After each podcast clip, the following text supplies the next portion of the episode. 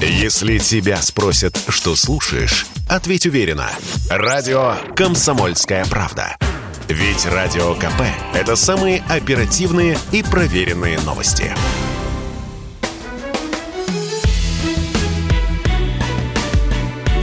Бофт знает. Здравствуйте, друзья! В студии радио «Комсомольская правда» Иван Панкин. На связи по скайпу Георгий Бофт, известный российский журналист и политолог. Георгий Георгиевич, здравствуйте. Здравствуйте, Иван. Мы с вами накануне договорились, что будем искать пути выхода из сложившейся ситуации, в первую очередь экономической, разумеется. Однако вначале попрошу все-таки вас прокомментировать ваш прогноз на переговоры между российской и украинской делегациями, которые начались только что. Как вы считаете, придут ли к каким-то компромиссам или нет? Мне кажется, что единственный компромисс, к которому сейчас они могут прийти, это временное э, соглашение о режиме прекращения огня с оговоркой соответствующих параметров. Где прекращается, какими вооружениями прекращается, Э, может быть, встанет вопрос о наблюдателях за режимом прекращения огня и так далее. Но это уже такой сложный вопрос. ОБСЕ съехала из Украины. Вот. А, и это максимум, о чем можно договориться. Э, шансов на то, что даже это будет достигнуто, мне кажется, не очень много. Они есть, но их не очень много. Больше ни о чем договориться э, эти делегации не смогут позиции сторон, если говорить о каких-то политических вопросах более далеко идущего плана, они по-прежнему несовместимы. Итак, ну договорятся, Георгий Георгиевич, а дальше что, что? Вот они договорятся, прекратится, допустим, да, обстрел. Да, давайте, давайте обратимся к теории в данном случае. Да. Э, режим прекращения огня э, может подразумевать два рода мотивов. Один мотив – это э, сделать паузу, оценить свои силы, осуществить перегруппировку сил, значит, оценить потери и новые возможности. Вот. Другой, э, значит, э, так сказать, мотив – это сделать паузу, оценить свои силы и дальше начать думать о том, вот как, в, когда стрельба стихла, на какие дальнейшие политические шаги можно пойти, чтобы она не возобновилась. Мне кажется, что обе стороны сейчас ближе к первому варианту, чем ко второму. И все же прекращается огонь, а дальше-то что все-таки? Я так и не а понял. дальше что? Дальше обычно вот по э, истории таких региональных конфликтов первое, первое прекращение огня обычно нарушается э, поскольку оно очень неустойчивое. Э, оно очень неустойчивое, оно, как правило, короткое, и требуется новое так сказать, соглашение о режиме прекращения огня с какими-то мерами верификации, так сказать, наблюдателями, там, может быть, миротворцев, я говорю теоретически, э, введение миротворцев каких-то и так далее и тому подобное. Мне кажется, э, в нынешней ситуации было бы уже, наверное, пора обратиться к китайским миротворцам, которые бы навели там, наконец, порядок. Хорошо, идем дальше. Это, конечно, это, конечно, циничная шутка, как вы поняли. Да, я понял, конечно. Мы же с вами давно уже в эфире сидим вместе. Ваш юмор я считываю, но не смеюсь как правило. Я уже даже сам не смеюсь. Ну да, вре- время смеха Дошутились. закончилось. Время Дошутились. смеха закончилось. Действительно. А, и тем не менее, как будем выбираться? Во-первых, для начала, как вы оцениваете обстановку к текущему моменту? С экономикой, а... разумеется, в экономике я имею в виду. Экономики а, весь санкционный потенциал еще не исчерпан, несмотря на ужасающий характер уже объявленных санкций, это еще не дно. А, э, из-под которого постучат. Э, значит, э, еще есть некоторые потенциалы. Западные державы, они пока делают ставку на, том, что, на то, чтобы усиливать этот, это санкционное давление. Каждый час буквально появляются новости о все новых, новых каких-то ограничительных мерах против Российской Федерации. Уже даже казалось бы, уже трудно придумать что-то новое. А нет, оказывается, еще можно что-то новое придумать. И сегодня уже пошла речь всерьез о блокаде э, экспорта энергоносителей. Э, это э, кому-то может покажется самосбродной идеей и выстрелом себе в ногу, но ситуация дошла до такой степени, когда уже, похоже, готовы стрелять и себе в ногу тоже. Зачем? А это не вопрос зачем, а вопрос почему. Или? А, потому что политика намного забежала впереди экономики. Сейчас рулят всем политики, а также средства массовой информации, западные, я имею в виду, которые ну, наши, так сказать, уже не истерят, а западные, конечно, сеют в данном случае все время новые, новые эмоции, вот э, транслируют, так сказать, кадры, где фейковые, где не фейковые, трудно разобраться.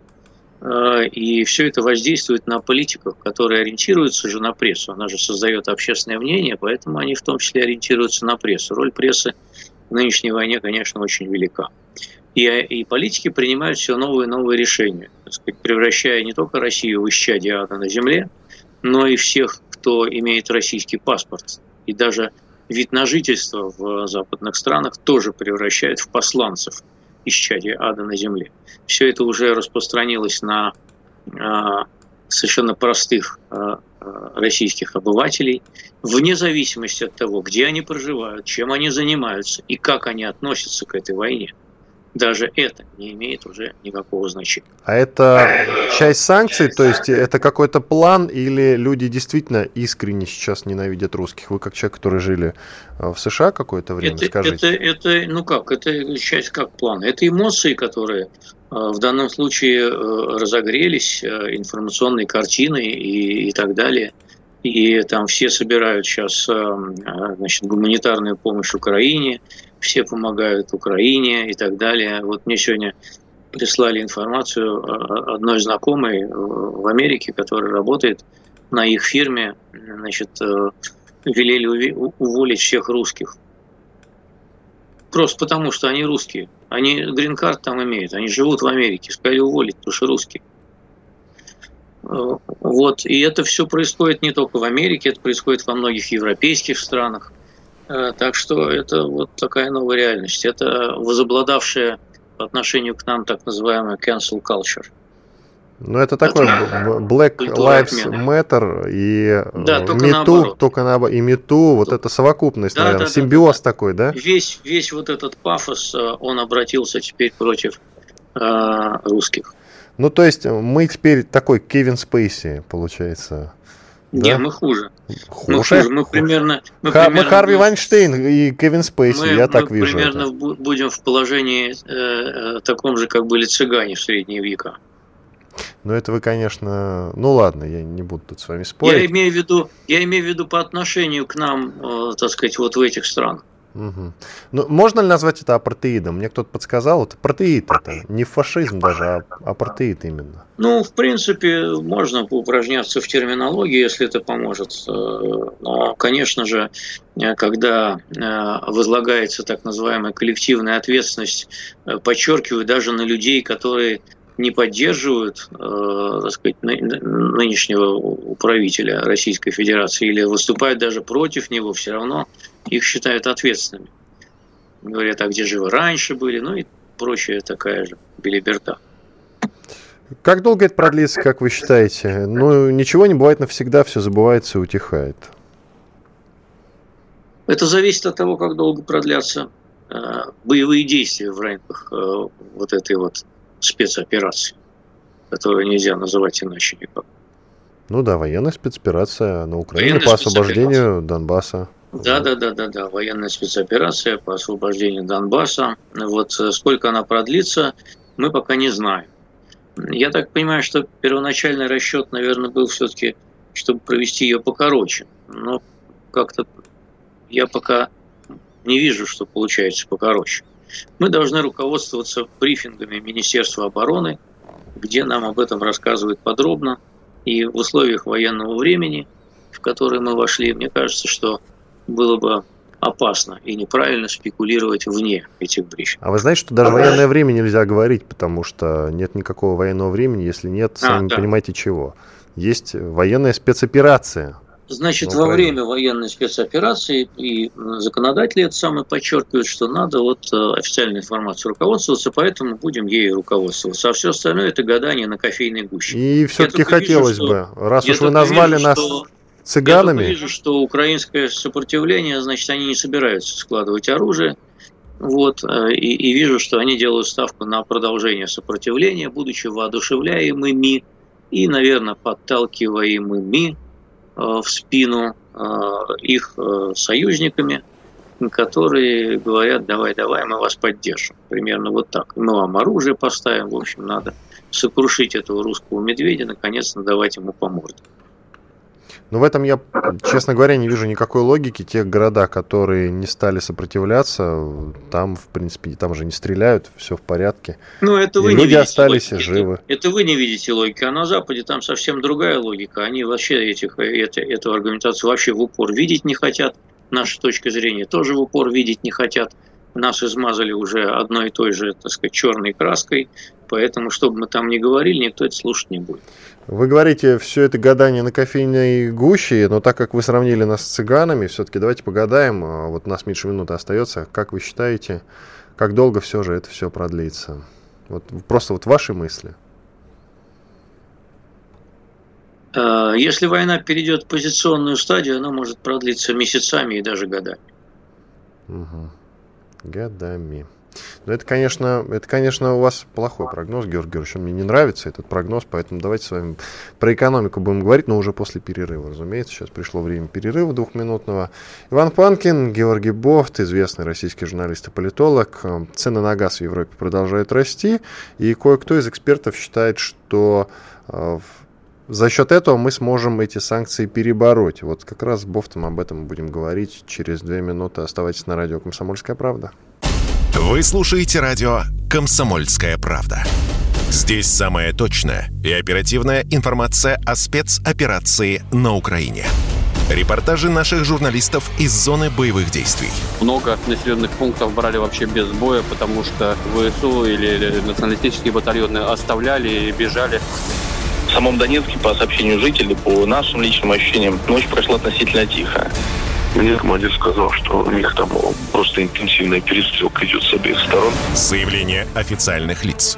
Поэтому рассказывать, что Россия не вела переговоры или отказывалась, ну, это вранье. А 8 лет что мы делали? Ждали, терпели, просили, показывали, демонстрировали материалы. Комментарии экспертов.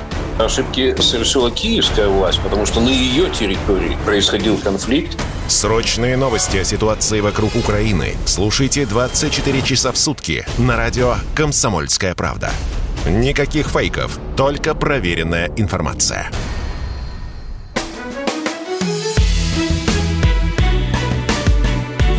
Бофт знает. Иван Панкин и Георгий Бофт, известный российский журналист и политолог. Э, продолжаем разговор. Итак, смотрите, в телеграм-канале э, миллиардера Сергея Васильева читаю. Цена, на, цена фьючерса на газ в Европе достигла 2200 долларов за 1000 кубометров. Э, цена на нефть 110 за баррель долларов, разумеется. Это точно санкции против России, не наоборот. Георгий Георгиевич, газ и нефть спасут нас в этой ситуации? Еще вчера я бы сказал, что, наверное, помогут. Сегодня я уже в этом не так уверен. А, и я думаю, что а, дело идет к тому, что еще неделя боевых действий, не боевых действий, а как это, спецопераций. Вот. Еще на, неделя... Нет, на словосочетание боевые действия никто не, нака... не накладывал табу. А, Никакого, да, хорошо. Да. Тогда вот еще это... неделя такого, такого противостояния и санкции против нефтегазового сектора – в полном э, объеме станут э, вполне реальными. Значит, в том числе со стрельбой себе в ногу со стороны Запада. Значит, это будет выглядеть как резкое, либо резкое сокращение объемов потребления газа, значит, либо даже я не исключаю, что поскольку теплеет уже в Европе, пойдут на полный, так сказать, перекрытие крана. Что касается нефти, то э, за Россией 10% мирового экспорта, потребления. Вот. Э, и я бы не преувеличивал, так сказать, возможности, э, вернее, я бы не преувеличивал невозможность компенсировать эти 10%. Ну, не 10 компенсировать, но компенсирует 5 для начала. Они, мне кажется, готовы пойти в том числе на острейший энергетический кризис, э, чтобы полностью вырубить нашу страну из всей мировой экономики. Ну вот Ирану оставили в свое время какой-то минимальный объем экспорта, еще какой-то объем сверх того он контрабандно поставляет в Китай, в основном и Индию по демпинговым ценам. Э, вот примерно они хотели бы видеть нашу страну в таком положении. А почему нам нельзя перестроиться на Азию? Э, в одном только Китае живет полтора миллиарда человек, в Индии примерно столько же. Это больше, чем в Европе, сильно больше. До последнего времени все азиатские наши партнеры, в том числе крупные компании, они, э, в общем, были готовы в основном соблюдать американские санкции и не ссориться с Вашингтоном. И пока я не уверен, что э, они каким-то решительным образом вот, э, пойдут наперекор мнению Америки, в том числе Китай. Не надо переоценивать готовность Америки, Китая идти значит, наперекор Америке. Более того, Китай может воспользоваться нынешней ситуацией, чтобы подружиться с Америкой заново и э, выиграть у нее какие-то уступки. Ну, например, так сказать, вы там, американцы, ввели против наших каких-то э, высокотехнологических компаний типа Huawei санкции. Ты листинг провели ряда бирж, э, ряда э, компаний наших с биржи. Но вы же можете все это вернуть обратно, а мы за это будем э, дисциплинированно выполнять ваши санкции в отношении русских. Целая серия заявлений э, официальных и околоофициальных представителей Китая в последнее время говорят о том, что Китаю не нравится то, как далеко зашла в военном плане эта спецоперация, и э, он не хочет полностью солидаризироваться с позицией Москвы. А почему Китаю? Ему всегда безразлично, что что-то где-то происходит. Они цинично на все смотрят, абсолютно. Китаю, Они Китаю, интересуются только деньгами. Китаю, да, вот именно поэтому ему и не безразлично, потому что он интересуется деньгами. А все-таки э, полное исключение России из мировой экономики, хотя у нее там 2% мирового ВВП, это существенный удар по многим мировым рынкам. Россия и Украина, я напомню, э, производят 40% зерна. На минуточку. Вот. Э, Россия производит 40% палладия. Тоже на минуточку. А, от э, России, от российских поставок э, титана зависит производство самолетов боя. Многие редкоземельные металлы есть у нас в том объеме, в котором, так сказать, они могут, их исключение из рынка может повлиять на эти рынки. А, ну и так далее. Э, по меди, по алюминию мы занимаем существенные позиции, по стали тоже. Это все вызовет резкие дисбалансы на мировом рынке, не говоря уже о разрыве цепочек поставок. И это все ударит в том числе и по китайской экономике. Им это не нравится. Угу. Ну да, тогда, в принципе, логично. То есть нас, возвращаясь опять к газу, возвращаясь опять к газу, нас э, спасет следующая зима, холодная зима, если будет. До следующей холодной зимы надо год. еще дожить. Ну да, год практически. Да, ну, чуть меньше. В нынешней ситуации это вечность. Все меняется очень быстро. Угу. Ну что ж, ладно. А что касается зерна, еще раз уточню. Действительно, ведь, э, по-моему, по зерну мы главный поставщик. Э, то не есть... глав... Ну, не, не сам, не у нас не больше 50%. Речь идет о нашей совокупной доле вместе с Украиной. 40%. У нас, по-моему, чуть больше, чем доля Украины – там у нас больше 20, у них меньше 20, по-моему, вот так. Я сейчас на, наизусть не помню, но вот э, около 40% у нас на двоих. Ну, понятное дело, что в таких условиях Украина тоже вырублена, вырублена из э, зернового экспорта. Ну, то есть и зерно получается, вот исходя да, из подражает. ваших слов, нас э, оно подражает, но оно нас не спасет. Что же тогда нас спасет, Георгий Георгиевич? На что сейчас нужно ориентироваться? К чему обратиться? На что посмотреть повнимательней? И тишина.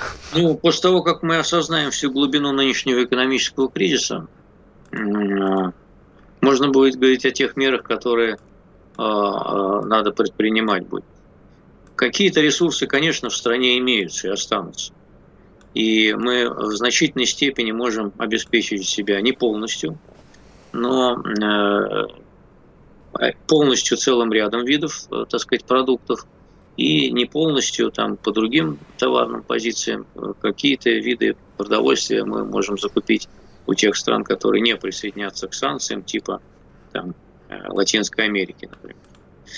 Вот. Но по многим, конечно, так сказать, сферам это будет удар молота по наковальне. Поэтому пока трудно оценить все последствия. А, насколько это можно заменить другими какими-то поставщиками и так далее. Нам придется, в общем, многие э, сферы э, своей экономики выстраивать почти с нуля. Э, в том смысле, что компенсировать ту критическую долю западных комплектующих, которая была там. Многие говорят, что, что это сильно ударит и по экономике Европы и США, причем очень сильно. И э, в ближайшем будущем, а может быть, конечно, и в более долгосрочных перспективах, они это осознают и санкции будут постепенно ослаблять. Вероятно ли такое? Или это принципиально? Ну, конечно, конечно ударит, да, конечно ударит. И все эти рост цен по целому ряду направлений, по удобрениям, и по стали, от которой они отказываются нашей, и по нефти, от которой они отказываются нашей, она уже там 120, по-моему, или близ, близко к 120 э, подобралась. Э, это, конечно, серьезный удар по поднимающейся после ковида экономике мировой. Да, конечно. Но э, почему мы думаем, что если мы идем наперекор всякой экономической целесообразности, то на Западе, вот так вот, грубо говоря, залупившись, они тоже не пойдут против всякой экономической целесообразности. Почему мы думаем, что вот только мы какие-то такие большие исторические альтруисты и можем действовать во имя некой миссии, а там они все за деньги и мать родной продадут. Это не так. Если кто-то на это рассчитывал, то он глубоко заблуждается. Этот момент уже пройден. Мне кажется, что в Европе все-таки живут люди более практичные и более ориентированные, скажем так, на, Совершенно, на деньги. Они, да, они более практичные, они ориентированные, но они столкнулись с новой реальностью.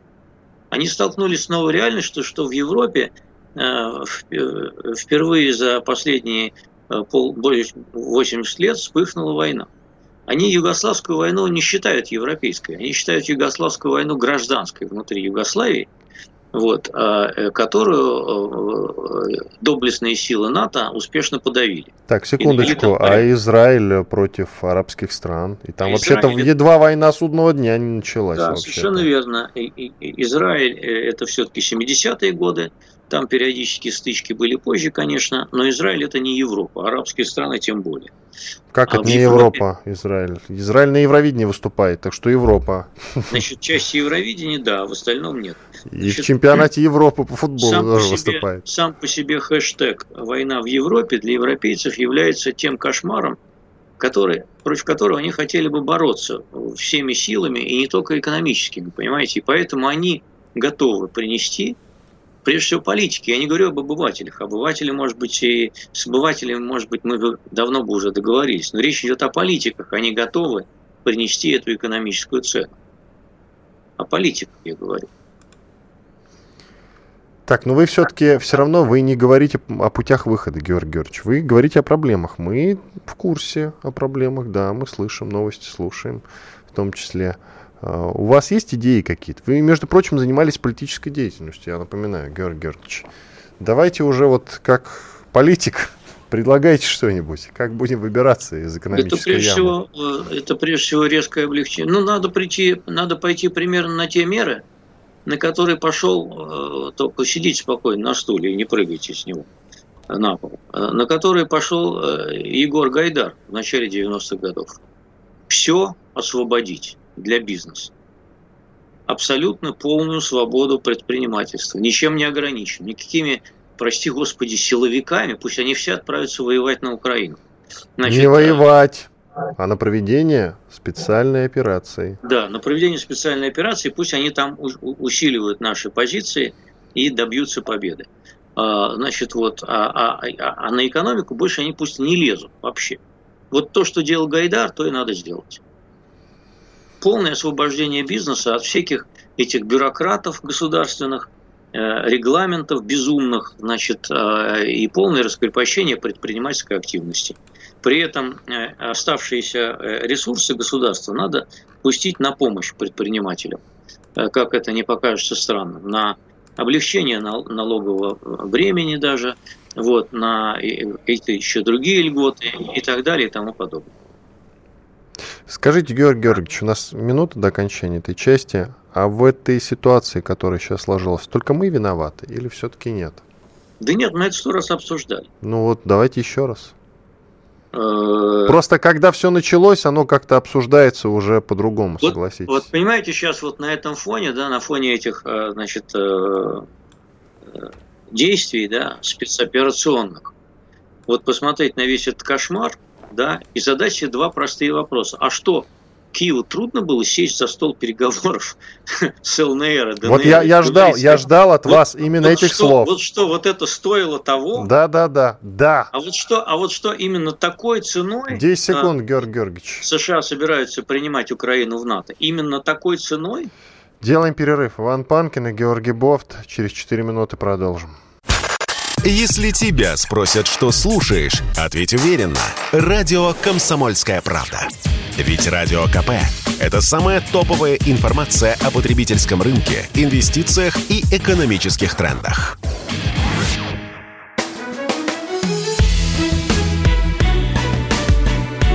Бофт знает.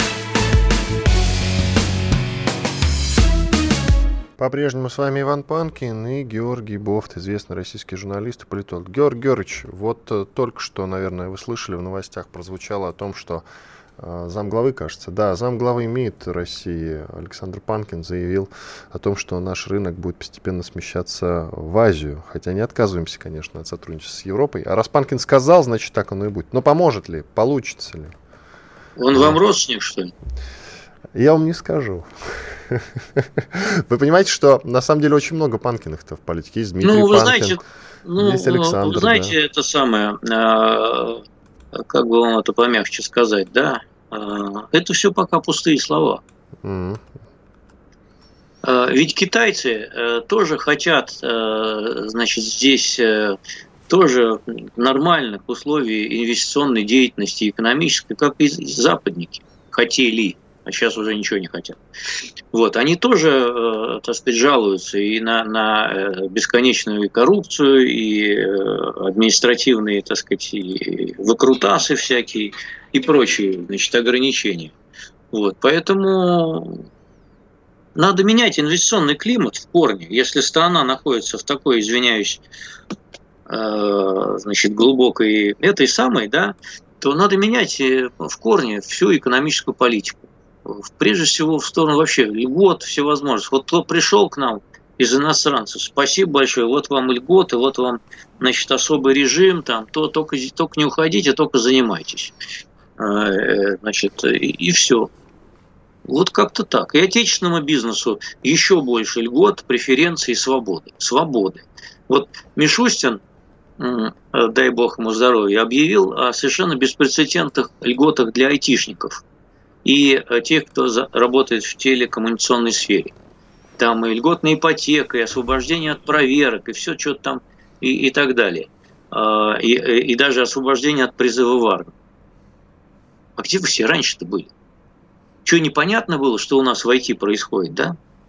Что у нас не, непонятно, что у нас чипов своих нету. И мы их закупаем даже, э, значит, 12% чипов закупаем аж во Вьетнаме во Вьетнаме. Часть понимаешь? в Тайване. Ну, в Тайване уже не закупаем, потому что нам отказали. Вот. Подождите, э, не было официального отказа, Георгий Георгиевич. То есть не было, в этом деле не поставлена точка пока что. Там были ну, заявления, но это пока Американцы давят. Американцы давят, конечно. Американцы давят. И там еще, по-моему, 30% в Китае, еще где-то.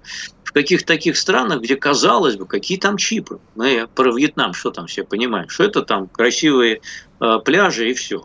А это, оказывается, ну и манго, да. Манго да, это, оказывается, высокие технологии, понимаете?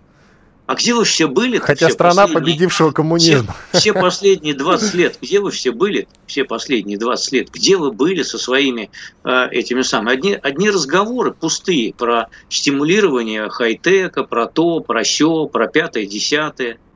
Я, Нет результатов. Я не И... знаю, где они были. Как вы считаете, у меня вот два вопроса, вы, пожалуйста, ответьте. Финляндия, во-первых, э, вступит в НАТО сейчас? Это первый вопрос. Как вы ну, считаете? еще, еще немного э, военной спецоперации и может, в принципе, и вступить. Угу. Хорошо, и далее. Молдавия направит заявку на вступление в Евросоюз. Возьмут? Европа сейчас примет все заявки от Молдавии, Грузии, Украины.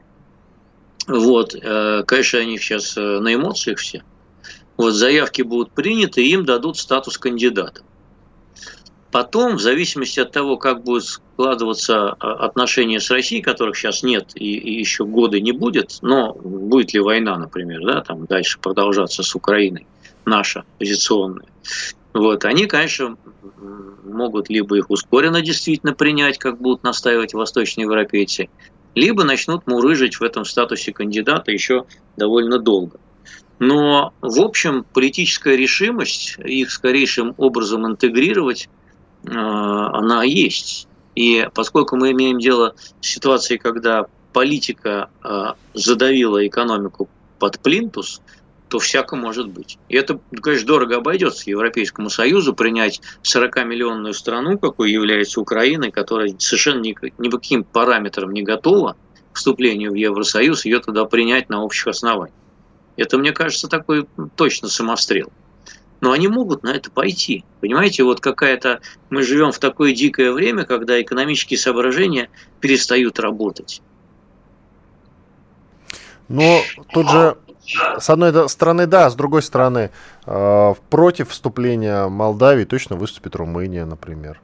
Ну, то есть, да ну, почему? по понятным да, причинам. Да, да Румыния давно хочет, чтобы Молдова называлась Румынией. Да фактически, фактически Румынии в рамках Евросоюза и отдадут Молдавию на воспитание, перевоспитание и освоение. Ну, то есть будет э, безразлично, как она называется, она все равно станет Румынией, как бы, Конечно, да? а, вот конечно. Хорошо. Там у, у, у молдаван уже у половины румынские паспорта. Чем есть такое дело, да, есть такое дело. Тогда кому на перевоспитание или на воспитание отдадут Украину, если она вступит? Она что же отдала? Поляк. Полякам все? Поляк. Не венграм? Они давно хотели, они давно хотели ей заняться, вы, вы не поверите.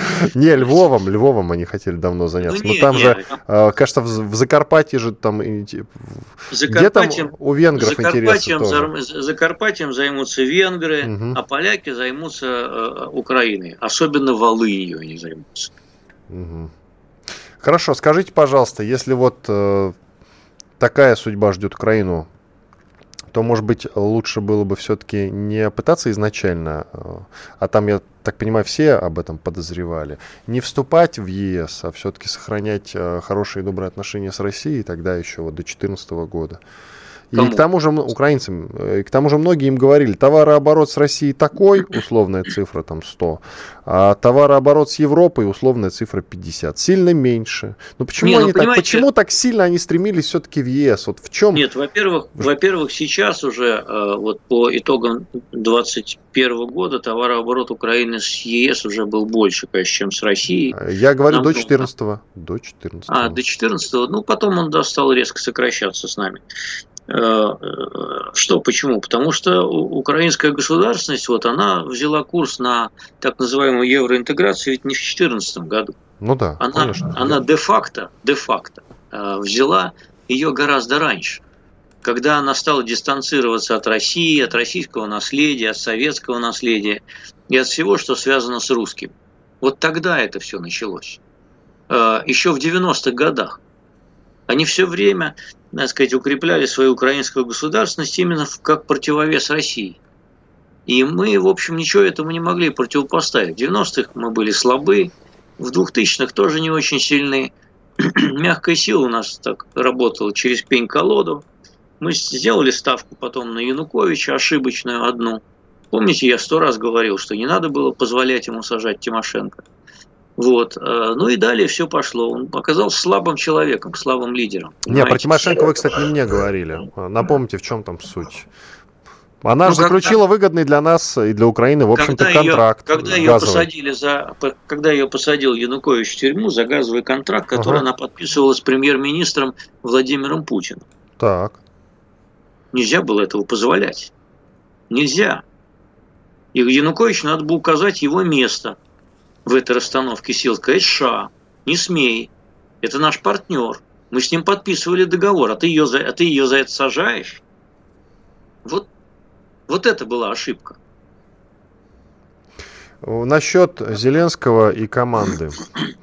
Как вы считаете, им правильнее было бы, вот сейчас, наверное, много зависит от них, от них прямо сейчас, наверное, пойти на какие-то уступки, на какой-то прямой договор с Путиным, даже на его условия, наверное, да, чтобы прекратить военную спецоперацию на Украине по освобождению Донбасса, полностью произношу, чтобы правильно было. Кому ну, а Зеленскому, Зеленскому, да, но он продолжает сидеть там где-то в бункере, отстреливаться знаете, и так далее. Вы, вы знаете, во-первых, надо учитывать его тоже характер. Он уже глубоко вошел в образ. А, он, во-первых, глубоко вошел в образ. Во-вторых, он чувствует поддержку. Ну, я говорю, вот как это воспринимается в Киеве. Я не говорю сейчас о нашей позиции, мы о ней угу. можем поговорить, э, но вы сейчас спросили меня про него. Да-да. Я пытаюсь понять э, э, этот психотип. Он сейчас чувствует, что за ним стоит весь мир который Но... весь стал против нас. Но гибнут При... люди. Но гибнут люди. Ну и что? Он его сограждане. Его а сограждане. он делает историю, понимаете? Ну и что? Он делает историю. Он делает историю, его весь мир за ним. Он борется за, в его представлении, борется за независимость и территориальную целостность своей страны против э, внешней агрессии. Его поддерживает в этом весь э, так называемый цивилизационный, цивилизованный мир, начиная с Америки и кончая Албанией. А, и он, так сказать, вот э, чувствует себя, а, ему дали главную роль, наконец, блин. Не комедианта в КВН, ему дали главную роль на мировой сцене. И ну, он ее играет. Ну, слушайте, он э, таким такими темпами доиграется, в общем-то. Тут, на мой взгляд, сомневаться не приходится. Другой вы вопрос. Знаете, он когда знаете... в первые дни войны, у нас меньше минут, Георгиевич, в первые дни войны, вот он же обращался к ЕС, помогите, там, примите, то все пятое, десятое, все промолчали. И он об этом э, честно заявил. Но он же понимает, что Запад кинет его. А Запад его теперь не кинет. Он ему будет э, вбухивать э, в Конгресс США внесен законопроект о предоставлении Украине 10 миллиардов долларов.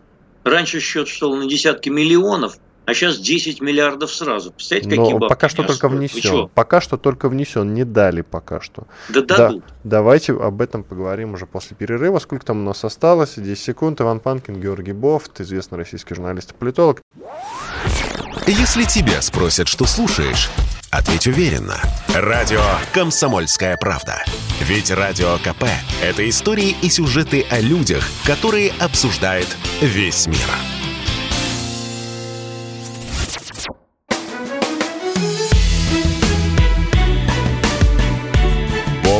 Знает. Иван Панкин и Георгий Бофт, известный российский журналист и политолог. В конце третьей части нашей программы вы сказали, что дадут 10 миллиардов долларов, скорее всего, украинцам, американцы.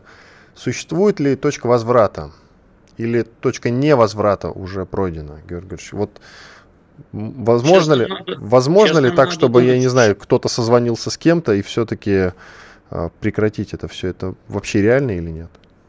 Чудо, конечно, всегда может случиться в нашей жизни, и Байден позвонит Путину, и он скажет, Вова, э, Влад, Влад, вернее, Влад, э, мы согласны на э, нейтральный статус Украины, подпишем с тобой об этом двусторонний договор, я заставлю Зеленского подписать это на уровне Конституции – мы не будем расширять НАТО, э, тоже подпишем двухсторонний договор между Америкой и Россией на этом.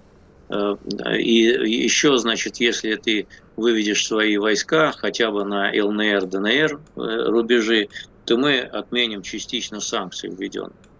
Вот такое чудо, конечно, можно о нем мечтать, но я в него пока не верю. А нам, наши, вот предстоит... наши просьбы, слушайте, наши вот эти вот самые ультиматумы, наверное, мы тоже уже как-то аппетит-то поуняли, понимая всю серьезность ситуации. Я вот как это вижу, да, все-таки полное разоружение Украины, наверное, пусть даже в ЕС вступают и пусть их туда берут, лишь бы там не было военных баз посторонних и никакого опасного для нас вооружения. Ну вот мы, наверное, этого хотим, да. А, и нейтральный статус для ЛНР, ДНР или чего они там хотят? Э, независимости ЛНР, Нет, ДНР, признание... статус для, для самой Украины, нейтральный статус. Да, да, призна, признание... ЛНР, ДНР и признание Крыма. Все, а, да. Значит, это а, реальные все требования, Георгий Георгиевич? Все это возможно только, если полностью оккупировать Украину и сменить режим. В ином ну, случае тут, тут, не... тут же вопрос в другом, чтобы все-таки зарубежные лидеры на это пошли. Вот прямо сейчас они могут на это пойти или нет? Это требования реальные? Понимаете, а, речь идет о том, что для выполнения этих требований, судя по всему, одна из сторон готова использовать ядерное оружие. Всерьез. А, и а, вот это вопрос уже к э, этим самым западным лидерам. Мне сообщают, мне сообщают, что начинается, судя по всему, трансляция Совета Безопасности. Владимир Путин сейчас э, начнет говорить, и мы, разумеется, будем это транслировать. Но пока еще нет, так что пока еще, Георгий Георгиевич, давайте продолжим об этом проводить эфир. А как только начнется, конечно же, выведем Путина. Путину приоритет в нашем эфире. Георгий Георгиевич, я надеюсь, что вы не обидитесь. Вы все понимаете, что заседание Совета Безопасности в наши дни важнее, чем наша с вами программа. Даже, Нет никаких даже, в этом сомнений. Да. да, даже чем наша с вами программа. Так, подводим итог. Выхода из этой ситуации, в общем-то, как я вас понимаю, если правильно понимаю, вы, судя по всему, не видите и рассчитываете только на чудо. Все. Только чудо и все. Хотя ничего, знаете, вот э, сверхъестественного в том, что мы с вами сейчас обсудили, я не вижу, если честно. Пусть и Украина вступает в ЕС, лишь бы не было никаких вооружений и баз. Ну пусть признает Нет, еще Крым. Есть, еще есть некоторые опции, конечно, о которых я не буду говорить в эфире вообще. Угу. Ну, короче, вы, вы в это сами не верите. Все, ладно, транслируем Владимира Путина и его заявление. Товарищ, 24 февраля началась специальная военная операция на Украине. Выполняя поставленные задачи, по защите наших людей на Донбассе, по обеспечению безопасности нашей Родины, российские солдаты и офицеры действуют мужественно, как настоящие герои. Наши военнослужащие сражаются стойко, с полным пониманием правоты своего дела. Даже после ранения солдаты и офицеры остаются в строю. Жертвуют собой своей жизнью, чтобы спасти боевых товарищей и мирных жителей. В ходе боев и наши военнослужащие, и ополченцы Донбасса проявляют действительно массовый героизм. Отмечу личный состав сотой мотострелковой бригады, действующей на Донецком направлении. Бойцы под командованием полковника Алексея Борисовича Бернгарда в районе Волновахе прорвали глубоко эшелонированную оборону, которую националисты укрепляли и оборудовали в течение почти восьми лет. Командир танкового взвода гвардии лейтенант Виктор Сокольник в ходе боя уничтожил пять танков. 25 февраля в районе Чугинки командир роты 163-го танкового полка капитан Алексей Левкин столкнулся с подразделениями националистов, насчитывающими 15 танков и 6 БМП. Атаковав со своими бойцами противника, капитан Левкин уничтожил все БМП и 5 танков. Обеспечил выполнение боевой задачи без потерь. Мною подписан и указ о присвоении старшему лейтенанту Нурмагомеду Энгельсовичу Гаджи Магомедову звание Героя России. К сожалению, посмертно. В бою он уверенно командовал своими бойцами. Как настоящий командир берег подчиненных. Уже получив тяжелое ранение, сражался до последнего и подорвал гранаты окруживших его боевиков и себя. Он пошел на такой шаг, потому что понимал – понимал, с кем имеет дело. С неонацистами, которые издеваются над пленными и зверски их убивают. Я русский человек. И, как говорится, у меня в роду кругом Ивана де Мария. Но когда я вижу примеры такого героизма, как подвиг молодого парня Нурмагомеда Гаджимагомедова, уроженца Дагестана, лакца по национальности, других наших воинов, мне хочется сказать, я лакец, я дагестанец, я чеченец, ингуш, русский, татарин, еврей, мордвин, осетин. Всех из более чем 300 национальных групп, этнических групп России просто невозможно перечислить. Думаю, вы меня понимаете. Но я горжусь тем, что я часть этого мира, часть могучего, сильного, многонационального народа России. Вместе с тем никогда не откажусь и от своего убеждения, что русские и украинцы – это один народ. Даже несмотря на то, что часть жителей Украины запугали, многие оболванены нацистской националистической пропагандой – а кто-то сознательно, конечно, пошел по пути бандеровцев, других приспешников нацистов, которые в годы Великой Отечественной войны воевали на стороне Гитлера. И то, что мы воюем именно с неонацистами, показывает сам ход боевых действий. Националистические и неонацистские формирования, а среди них есть и иностранные наемники, в том числе из Ближнего Востока, прикрываются мирными гражданами как живым щитом – я уже говорил, есть абсолютно объективные данные, фотографии того, как они размещают тяжелую военную технику в жилых кварталах городов. Вместе действуют именно таким образом с самыми крайними бандитами.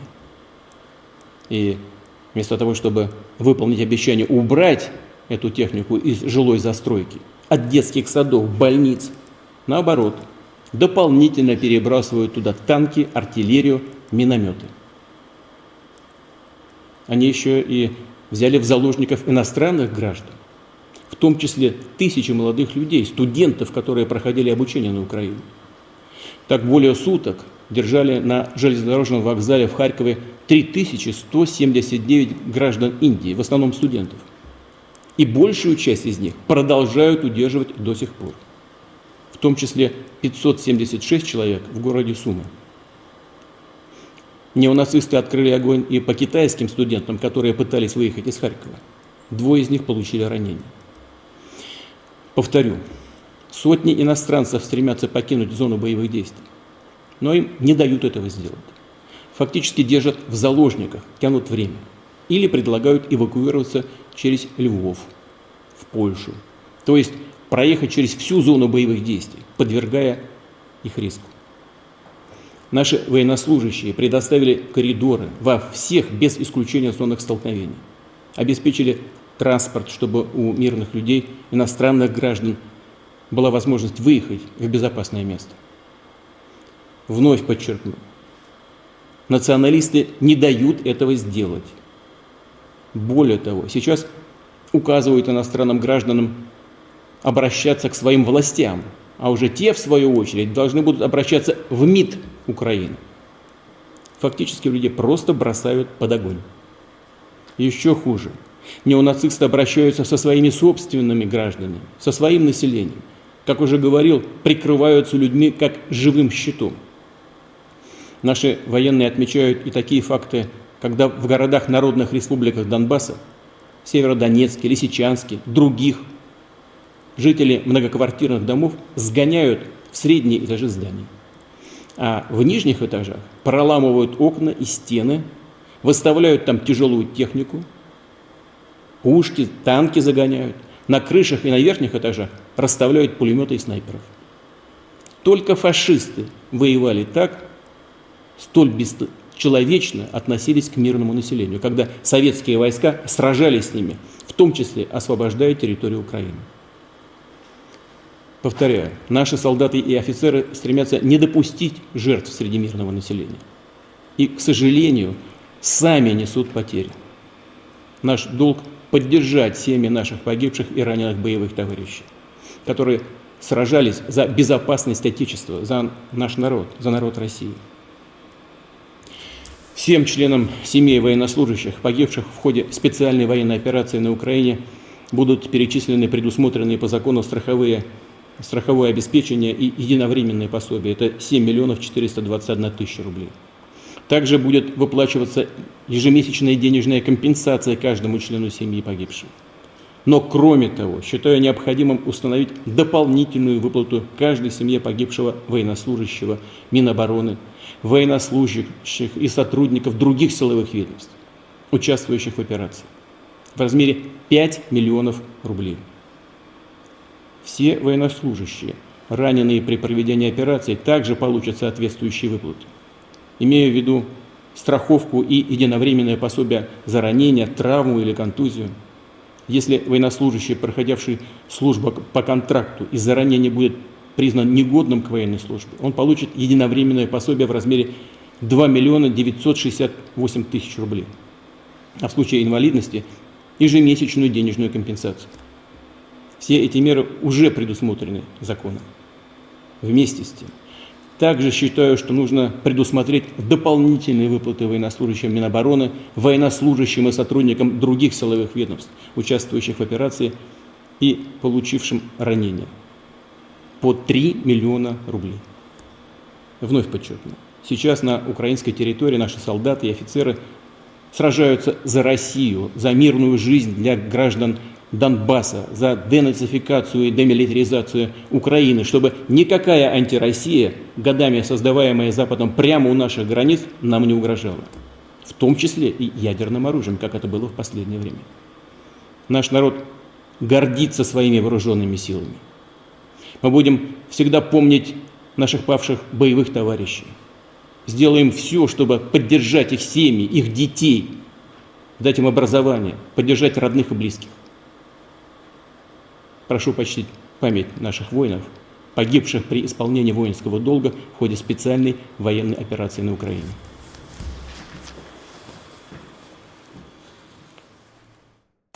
Вы слушаете радио «Комсомольская правда».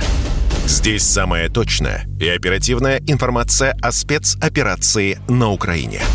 Репортажи наших журналистов из зоны боевых действий. Много населенных пунктов брали вообще без боя, потому что ВСУ или националистические батальоны оставляли и бежали. В самом Донецке, по сообщению жителей, по нашим личным ощущениям, ночь прошла относительно тихо. Мне командир сказал, что у них там просто интенсивная перестрелка идет с обеих сторон. Заявление официальных лиц. Поэтому рассказывать, что Россия не вела переговоры или отказывалась, ну, это вранье. А 8 лет что мы делали? Ждали, терпели, просили, показывали, демонстрировали материалы. Комментарии экспертов. Ошибки совершила киевская власть, потому что на ее территории происходил конфликт. Срочные новости о ситуации вокруг Украины слушайте 24 часа в сутки на радио «Комсомольская правда». Никаких фейков, только проверенная информация.